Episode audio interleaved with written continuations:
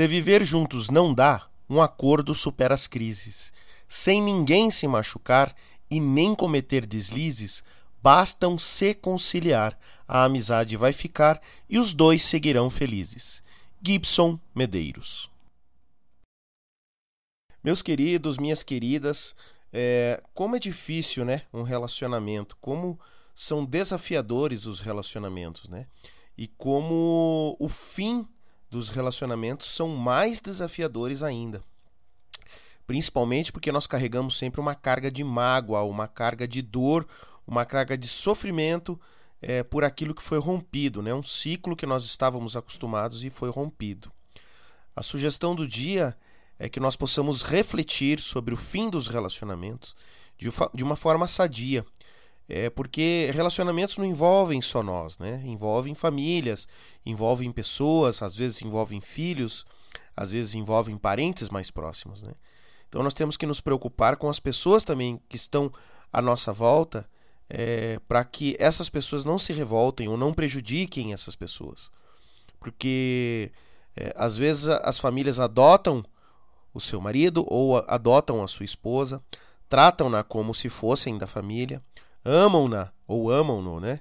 E, e quando acontece a separação, há uma decepção, há uma tristeza e às vezes até pessoas dos dois lados ficam sem saber o que fazer. Ficam com raiva, ficam com ódio, ficam com nojo, enfim, sentimentos que não carregam nada de bom, que não trazem nada de bom. Então, essa mensagem de hoje da, do Gibson Medeiros é nada mais, nada menos do que uma.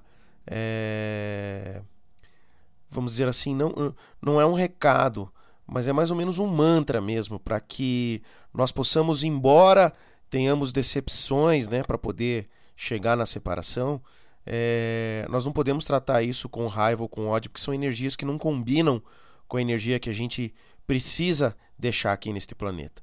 Então, a conciliação sempre é a melhor solução. Mas o conciliar não significa aceitar e voltar para a pessoa, aceitar e manter esse relacionamento. Conciliar é apenas respeitarmos a amizade e respeitarmos aquilo que ficou de bom.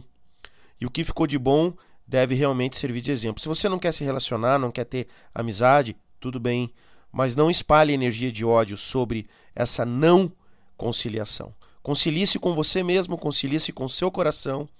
Se perdoe, perdoe o próximo e tente, com isso, é, dar um passo para a evolução. Tá certo? Um abraço, um bom dia para todos.